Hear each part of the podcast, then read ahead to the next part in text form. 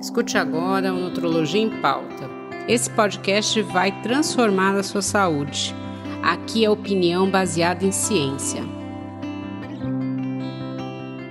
Olá a todos, estamos aqui para continuar nosso bate-papo sobre câncer de mama e nutrição com a doutora Heloísa Vesse Rodrigues, que é médica oncologista do Centro de Oncologia e Hematologia do Hospital Israelita Albert Einstein e do Hospital São Camilo, e com o Dr. André Matar, médico mastologista, diretor do Núcleo de Oncologia Clínica do Hospital Baito, e eu sou André Pereira, médica nutróloga do Centro de Oncologia e Hematologia do Hospital Israelita Albert Einstein, com doutorado pela Unifesp e pós-doutorado pelo Centro Albert Einstein de Ensino e Pesquisa.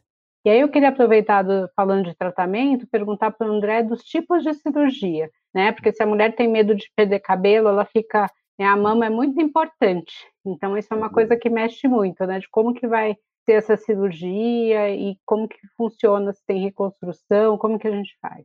Bom, então, é, a cirurgia, né, antigamente, independente do tamanho do tumor, a gente retirava toda a mama e todos os linfonodos. E aí isso foi melhorando, a gente foi tendo alguns estudos, então um dos grandes mestres que, que nos ensinaram isso é o professor Humberto Veronese, que já morreu, mas é um cara que mudou a nossa visão de como fazer a cirurgia, né?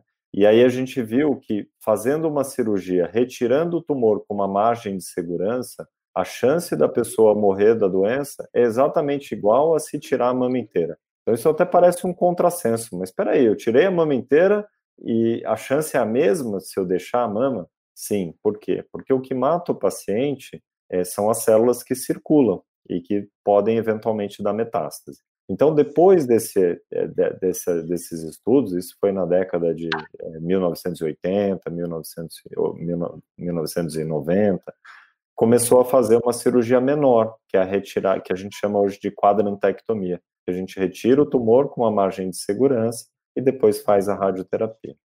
Hoje, a ideia do cirurgião é deixar a mama o mais bonito possível e o mais parecido possível com o que a mulher quer, né? Então, a gente utiliza técnicas que a gente chama de oncoplastia, que é a associação da cirurgia plástica para oncologia. E a gente tenta fazer uma reconstrução da mama, às vezes com o próprio tecido mamário. Então, muitas vezes a gente faz uma cirurgia com uma incisão igualzinha de mamoplastia, que é aquela cirurgia para levantar as mamas, ou eventualmente quando o tumor é muito grande ou que ou a mama muito pequena ou a pessoa tem a mama muito difícil de segmento e a gente precisa fazer uma cirurgia maior, como uma mastectomia, a gente procura fazer uma reconstrução no mesmo tempo para permitir um trauma menor para essa pessoa, tá? E hoje já temos lei para isso, inclusive no sistema público, a paciente tem direito a uma reconstrução. Quando a gente fala isso, né, os pacientes falam, ué, mas então tem que reconstruir todo mundo? É lógico que a gente tem que olhar caso a caso, porque imagine uma pessoa obesa, hipertensa, diabética, com problema no coração, com um monte de outros problemas de saúde, e que a gente vai querer fazer uma cirurgia e reconstruir a pessoa, isso leva mais tempo. Então a gente está aumentando o risco dessa pessoa de morrer durante uma cirurgia.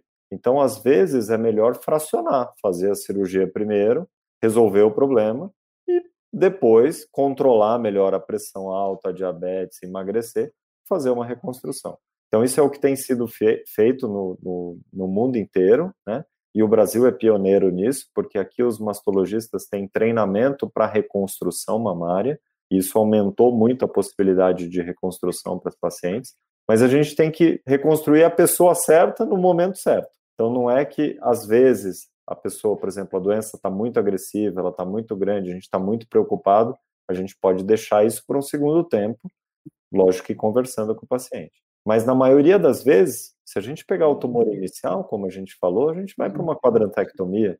Então nem é necessário a reconstrução, a gente vai usar uma técnica só para deixar a mama mais parecida de um lado e do outro. Aproveitando que a gente está falando de cirurgia, né? Então tem aqui e retirar o conteúdo ah, das sim. mamas, como fez a Angelina Jolie. É, a gente sofreu bastante, né, é, com essa é, com, a, com, a, epidemia Angelina Jolie, né? Então, para a gente entender do que a gente sabe do caso da Angelina Jolie, ela fez um teste genético que ela tem uma mutação num dos genes que predispõem que ela tenha câncer. E essa mutação que ela tem, que é a mutação no BRCA, aumenta o risco dela, é, se ela viver até os 80 anos, ela tem mais ou menos entre 60% e 70% de chance, podendo chegar até 80% de chance, de desenvolver um câncer de mama. A população geral, todo mundo que não tem antecedente importante, se viver até os 80 anos, vai ter mais ou menos 12% de chance. Então, de 12% para 70%, 80% é um aumento muito grande. E aí o que ela fez foi uma retirada profilática das mamas, que é indicada hoje nesse tipo de caso, que as pacientes têm uma mutação que aumenta muito o risco delas terem o câncer. É, mesmo assim, não é uma coisa que ela fica com 100% de chance de não ter, porque o tipo de cirurgia que ela fez, ela retirou o tecido mamário em 80, 90% do tecido mamário, mas deixou a pele, a areola, obviamente, colocou uma prótese no local. Então não é simplesmente uma cirurgia plástica, é uma cirurgia grande, aliás, é a maior cirurgia mastológica que a gente tem, porque é uma cirurgia que a gente usa uma incisão muito pequena, porque tem que ficar bonito, e a gente tem que tirar todo o tecido por ali e aí colocar no lugar a, a prótese. Né? Então, ela é indicada em casos excepcionais. Né?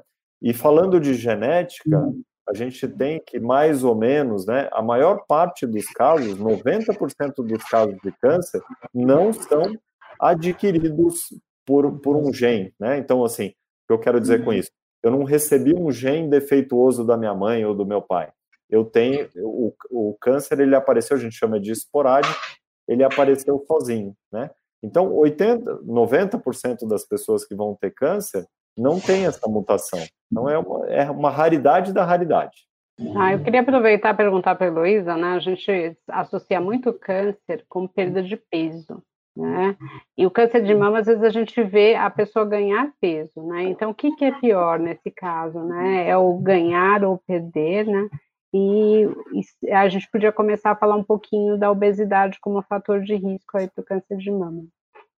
Lembrar é. só uma coisa, né? Que obesidade, gente, não é ter quilinhos a mais ou gordurinhas a mais, né? A gente classifica obesidade quando a gente tem o IMC acima de 30, né? Que é pegar o peso e dividir pela altura ao quadrado, que é muito comum as pessoas acharem, ah, não, eu tô gordinha, eu tenho risco, mas tem uma definição para obesidade. É, geralmente a perda de peso secundária ao câncer geralmente está muito associada ao diagnóstico de uma doença mais avançada nas suas fases mais é, avançadas da doença. Uh, quando a gente fala ainda em câncer de mama, né, que é uma patologia que está fora do trato digestivo, isso é mais relevante ainda, quer dizer, é menos frequente, né? Às vezes a mulher com câncer de mama mais avançado, mesmo assim, demora, né? A, a minoria fica, fica muito uh, emagrecida, né? Uh, o que a gente vê no, durante o tratamento, mesmo nas fases iniciais da quimioterapia, é o ganho de peso durante a própria quimioterapia. Lembrar que a gente faz uso de corticoide para ajudar a controlar a náusea. Isso, o, paciente faz edemacia, às vezes aumenta o apetite ao invés, ao invés de, de diminuir. Como a gente usa drogas que controlam muito bem a náusea, é difícil a paciente não conseguir comer, né? Então, o que a gente vê é o ganho de peso associado a, ao tratamento quimioterápico, muitas vezes, a própria condição da paciente às vezes está entrando numa, numa menopausa, né, que por si só também muda todo o metabolismo feminino e predispõe ao ganho de peso nessa fase, diminu, né, é, fica mais difícil da paciente perder peso. Então, o que preocupa mais, até porque isso acaba é, estando diretamente ligado a um aumento na, na chance da doença voltar, na, na, chance da recorrência, né, é o ganho de peso. Acho que o, o a obesidade aí, ela está implicada em, em, todos os aspectos, né, na prevenção, que a gente sabe que está uhum. associado a um risco aumentado de câncer de mama, uh, e ao prognóstico, ao desfecho dessa paciente depois do diagnóstico e depois do tratamento. É, a Fernanda está falando né, do ganho de peso que ela teve com, né, com o tratamento, né? E a gente sabe que tem também né, a hormonioterapia, como a Elor tinha falado. Então, às vezes acontece isso por você ter meio que provocar uma menopausa. A gente vê isso nas mulheres menopausadas também, né? Você vê ganho de peso, pessoas que nunca tiveram problema em controlar peso e começam a ter esse problema por causa da hormonioterapia. Mas aí a gente tem um balanço, né, de tratar esse câncer, né? A gente está conversando de risco de vida, né? E o ideal é que a gente tenha essa conversa aí de, às vezes, de dieta, de atividade física, às vezes até de tomar remédio mesmo para emagrecer, né? Para você conter, diminuir risco desde o início, né? Já seja conversado antes. Aí eu queria perguntar para o André se a obesidade altera também a parte cirúrgica, se a gente tem mais complicações quando a pessoa tem esse MC aí acima de 30. Não, sem dúvida, né? Então, aumenta o risco de infecção, aumenta o risco de é, problemas relacionados à cirurgia, então, é, de trombose. Então, a gente tem uma série de problemas que a obesidade aumenta sem dúvida, né? Uma outra coisa que a obesidade aumenta bastante é a dificuldade que a gente tem em deixar as mamas bonitas, né? Então, a estética. Porque normalmente a pessoa que está muito acima do peso, e aí nós estamos falando de obesidade mesmo, não aquela que está com 2, 3 quilinhos acima do peso, ela já vai ter uma mama maior, então a reconstrução é mais difícil, tudo é mais difícil. A recuperação da pessoa é mais difícil. Então a gente tem uma série de fatores que, que influenciam bastante na, na, na parte cirúrgica. Até do ponto de vista medicamentoso, né, tem alguns tipos de hormonioterapia que acabam perdendo até um pouco a eficácia na paciente que está obesa, né? Então é um desafio. Uh, eu acho que essa é a mensagem, assim, se tem alguma coisa que, né, que a paciente pode fazer por ela durante esse período e durante o tratamento. A gente sabe que não é fácil em nenhum momento da vida, ainda uhum. mais quando a gente está passando por esse momento de estresse delicado, mas a gente tem que estimular, né? E, e, e, quebrar um pouco esse estigma de que ah, eu vou, eu posso comer o que eu quiser, eu vou passar mal, eu quase não vou conseguir comer, então eu posso comer, por que não? Ah, é muito mais fácil ganhar peso e depois é difícil perder né? E, e, atividade física, né? Que eu acho que, que é o balanço, né? Não, que vai fazer você ganhar ou perder peso. É, é a dieta, o que você come, como você se alimenta, e a atividade física também. É, que não é proscrita que... durante o tratamento, né? Como a gente estava até conversando antes. É, eu acho que é interessante, a gente está falando aqui de dieta equilibrada, mas manter dieta equilibrada não é uma coisa fácil, né? Ah, todo mundo, se você for perguntar, todo mundo sabe que, que é uma dieta é. saudável, é. né? Então, assim, mas é muito difícil, né? A gente manter. A gente tem toda uma sociedade aí que te estimula a comer coisas não saudáveis, né? 60% das propagandas na TV são sobre comida, e são sempre pessoas muito magras, comendo muito, né? Então, assim, é, a gente tem às vezes essa falsa ilusão de que não vai engordar, e se a gente engorda, a gente se sente mal, porque vê outras pessoas falando, nossa, mas aquela pessoa não engorda, tudo. Então, assim, a gente é muito estimulado hoje a comer e é muito fácil, né? Encontrar comida em todos os lugares. Então, a gente está falando de dieta equilibrada, as pessoas falam, ah, mas isso é fácil. Não, não é. Né? A é. gente sabe o quanto é difícil, principalmente num período aí que você descobre um câncer, que você está é, mais estressado, mais ansioso, então muitas vezes as pessoas acabam comendo mais por conta disso. Né? Eu acho que é importante. A gente começou a falar de atividade física, eu ia perguntar isso para o André, né? Eu queria que ele comentasse, tem uma das perguntas aqui falando da quadrantectomia, uhum. que tem mais chance de recidiva, e eu queria aproveitar que ele respondesse isso e falasse quando que ele libera as pacientes dele depois da cirurgia para fazer exercício físico. É, a, na verdade, assim, isso é uma falsa impressão de que o risco da quadrantectomia é muito alto de recidiva. Lógico que depende do, do tipo do tumor, do tamanho dele e, obviamente, da idade da pessoa, porque se a pessoa tem 30 anos e ela vai viver até é, 80, ela tem um período grande que ela pode ter uma recidiva, né? Então, é, varia um pouquinho. Mas hoje a gente sabe que a retirada do tumor com margem de segurança é o mais adequado. É, obviamente que tem alguns médicos que preferem fazer uma mastectomia bilateral, mas isso tem alguns uhum. fatores envolvidos. Então, o tamanho da mama, o tamanho do tumor, a idade da pessoa, a agressividade do câncer. Então, a gente leva tudo isso em, em comparação. É, em relação à atividade física, a gente tenta voltar à atividade física ou estimular a atividade física o mais precoce possível. E aí depende da cirurgia.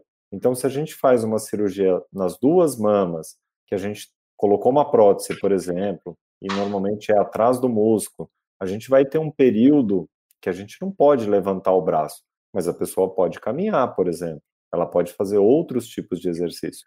Eu trabalho muito no consultório com umas fisioterapeutas voltadas para a oncologia. Então, elas nos ajudam muito movimentação dos membros, que é muito importante, é, para voltar à força. Então, é importante dizer que musculação pode e deve ser feita, lógico, com supervisão. E atividade física é muito importante. Então, a pessoa que vai no meu consultório fica ouvindo meia hora eu falar de exercício físico.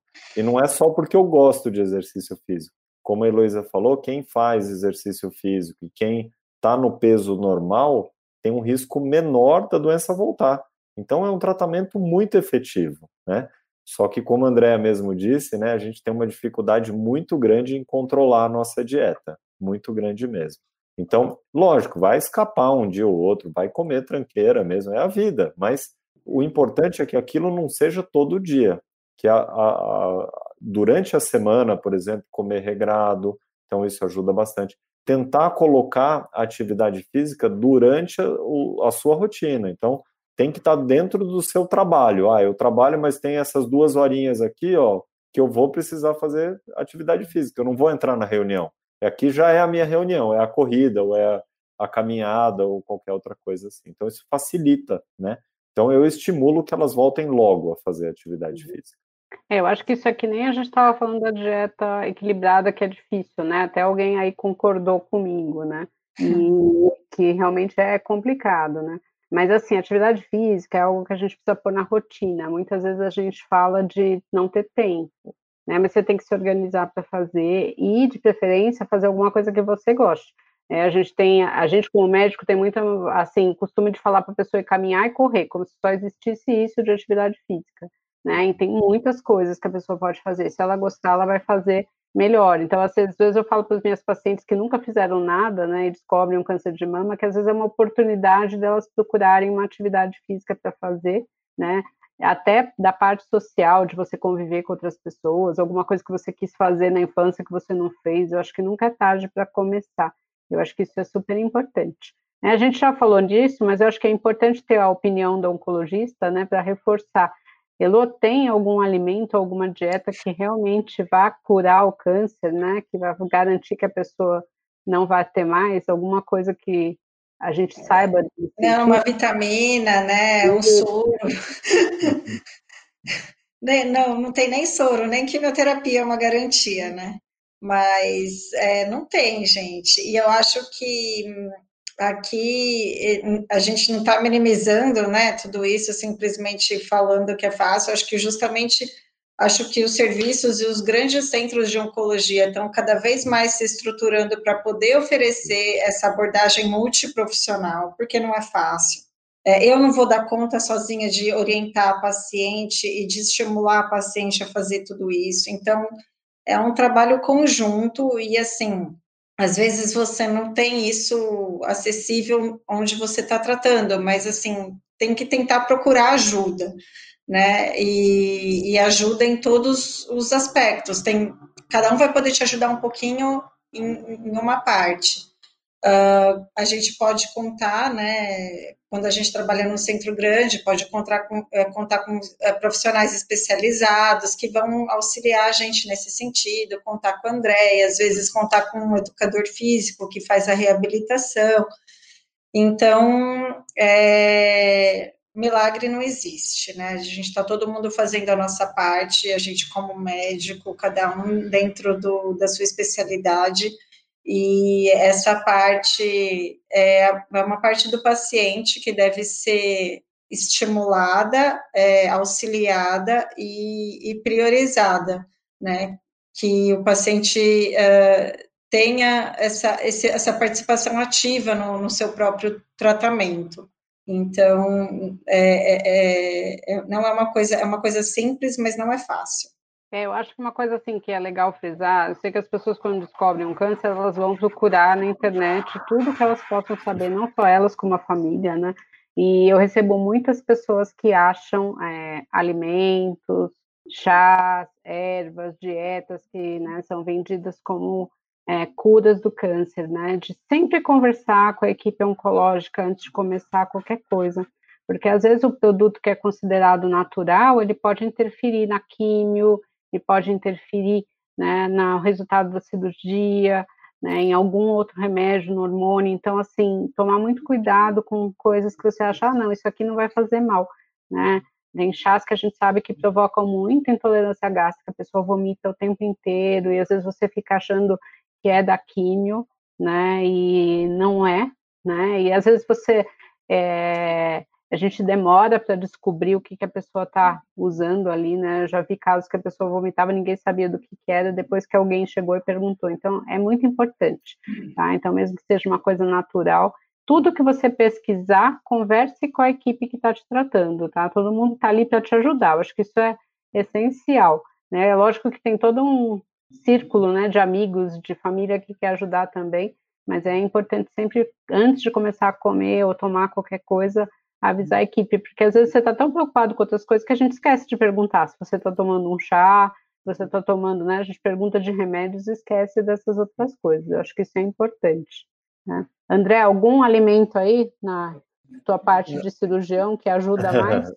Não, não tem, não tem nada, né? Eu acho que o mais importante é o que você falou e o que a Heloísa também falou, que a gente precisa de uma equipe multidisciplinar, porque não dá para saber tudo, e não dá tempo da gente passar tudo isso para o paciente, né?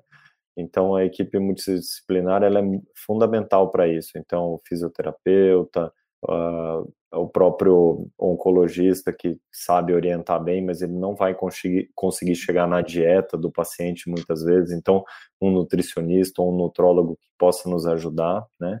É, tentar controlar o peso, acho que é fundamental mesmo, né? E se a gente for olhar, é, é simples, né? É uma conta, o que entra e o que sai, né? Dá o nosso peso. Então, é, isso é o pior, porque na verdade é, o nosso corpo ele tem mecanismos de tentar voltar para o nosso peso e, e, tentar sempre guardar um pouquinho é, de peso, né? Então, eu, eu sou casado com uma endócrino e até brinco, né? Que a pior coisa do mundo é ser casado com uma endócrino. Ela está sempre olhando assim no seu prato que você come. Mas ela está certa. A gente tem que se policiar diariamente, né? E, e, a obesidade, entrando no aspecto obesidade, eu acho que é importante a gente desmistificar um pouco que é uma doença a obesidade. E volto a dizer, não a obesidade daquela 2, 3 quilinhos, né? A obesidade mesmo. É uma então, questão não é estética, né? Isso, não é porque o gordinho é preguiçoso, não é isso. Ele realmente tem uma dificuldade em perder peso e tem que ser tratado, e às vezes com remédio, às vezes com outras alterações, às vezes até com cirurgia, né? Então, uhum. e tudo isso a gente tem que avaliar de uma maneira multidisciplinar, né? Então, acho que esse que fica a história, que não dá para a gente saber todas as áreas. É, eu acho que isso é importante, né? Eu acho que uma coisa muito interessante que o câncer de mama cresceu muito o interesse, porque ele é um câncer curável hoje, né?